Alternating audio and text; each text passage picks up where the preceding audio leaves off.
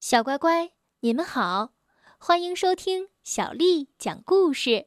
我是杨涵姐姐，今天为你讲的这个故事名字叫做《巴巴爸爸回到地球》。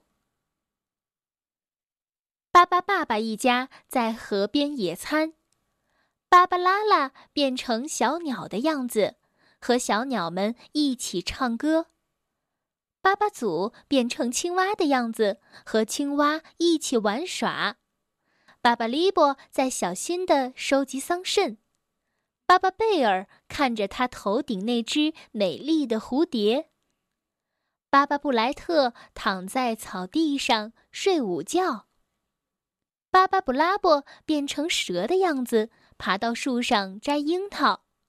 巴巴伯在画爸爸妈妈。哎。巴巴爸爸和巴巴妈妈呢？他们正在和弗朗斯瓦、克劳迪亚一起吃东西呢。巴巴爸爸一家顺着小河向山下游去，路上他们遇到了很多生病的动物。巴巴爸爸一家都很喜欢动物，他们马上停下来帮助那些动物，很细心的照顾它们。没过多久啊，又有一些动物逃到了巴巴爸爸的避难所。那些追赶动物的猎人们被巴巴爸爸一家吓跑了。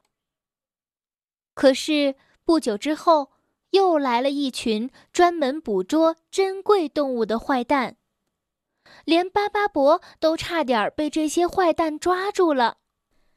巴巴爸爸从新来的动物朋友那里知道，这些坏蛋害怕跳蚤，就给他们下场跳蚤雨吧。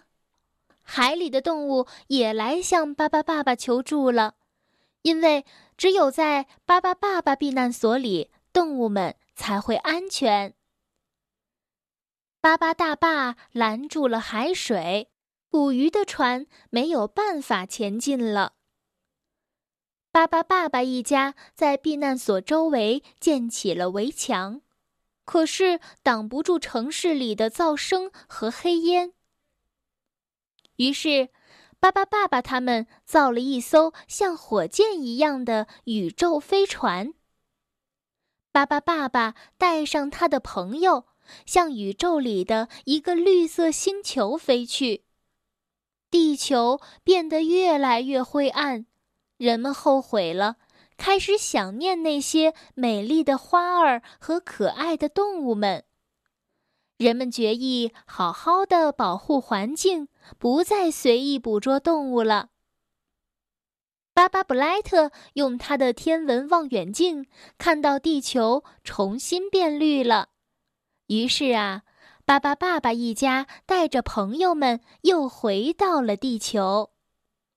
人们都跑来迎接他们，孩子们和巴巴爸爸一家围在篝火边，又唱又跳，真是个开心的巴巴派对。小乖乖，今天的故事就讲到这儿。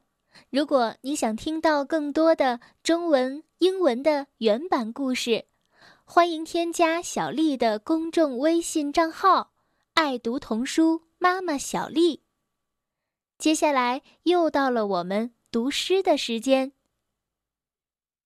江南春》，杜牧。千里莺啼绿映红，水村山郭酒旗风。南朝四百八十寺，多少楼台烟雨中。《江南春》。杜牧：千里莺啼绿映红，水村山郭酒旗风。南朝四百八十寺，多少楼台烟雨中。《江南春》杜牧：千里莺啼绿映红，水村山郭酒旗风。南朝四百八十寺，多少楼台烟雨中。